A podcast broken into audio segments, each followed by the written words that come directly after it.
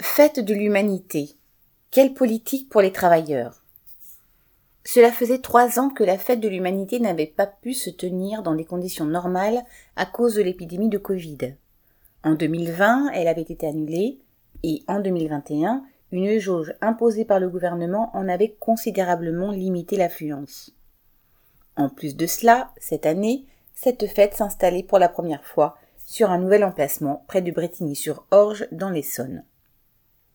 Malgré toutes ces difficultés, la fête a cette fois encore rassemblé beaucoup de monde, 400 000 personnes selon le PCF. Certes, cela fait longtemps qu'il mise sur les concerts et les spectacles pour attirer le public et compenser la baisse de son audience politique. Mais les nombreux stands sont toujours tenus par des militants et des sympathisants, et la fête garde encore un large public populaire d'habitués. Lors du traditionnel meeting sur la grande scène, la foule était nombreuse pour écouter Fabien Roussel. Mais quelle politique celui-ci avait-il à leur proposer? La cible principale de son discours n'était pas la classe capitaliste, mais Macron et son gouvernement. Même quand il a parlé de l'inflation et de la nécessaire hausse des salaires pour y faire face, Roussel n'a attaqué que le gouvernement. Comment le gouvernement et l'État peuvent-ils vous traiter de cette manière en refusant les augmentations de salaire? A-t-il lancé.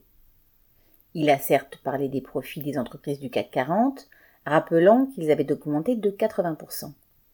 Mais il l'a fait en spécifiant que c'était, ouvrez guillemets, sous l'ère Macron et de son gouvernement, de ses ministres et de la droite, oubliant de rappeler combien les profits avaient augmenté sous les gouvernements de gauche de Mitterrand, Jospin Hollande. Roussel a dit qu'il voulait, mettre la main sur l'argent. Et il a expliqué ce qu'il entendait par là.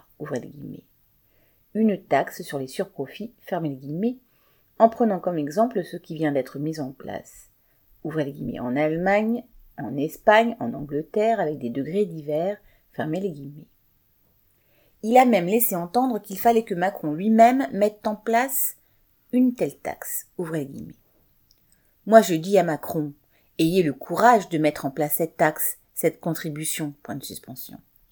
Retroussez-vous les manches, allez leur dire à vos amis qu'ils devront être mis à contribution de cet automne. Fermez les guillemets. En réalité, dans tous les pays cités, les gouvernements sont autant soumis au grand patronat que l'est le gouvernement français. Et les prétendues taxes sur les superprofits qui ont été mises en place sont de la poudre aux yeux pour faire croire à la population que les capitalistes sont mis à contribution et lui faire accepter la baisse catastrophique de son niveau de vie. Voilà ce que Roussel vante. Une tromperie pour les travailleurs. Son discours est en fait très révélateur de ce que serait la politique de son parti s'il arrivait au gouvernement.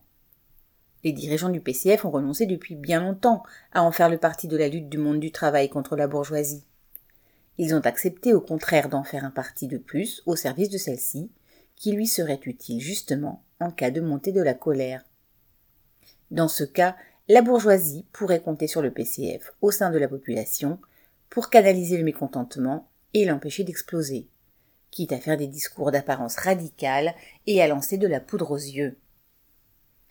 Lutte ouvrière, qui avait un stand à la fête de l'humanité, a cherché à y défendre une autre politique, à expliquer à tous ceux qui venaient nous rencontrer que les travailleurs doivent se préparer à ces explosions sociales et réfléchir dès maintenant à la politique à mettre en avant pour faire reculer le grand patronat, sans se laisser endormir ni abuser par de faux amis. Un débat sur la démocratie ouvrière s'est tenu au stand lutte ouvrière de la Fête de l'Humanité, animé par Jean-Pierre Mercier et Nathalie Artaud.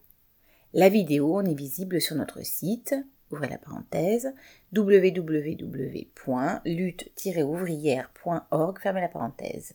Pierre Royan.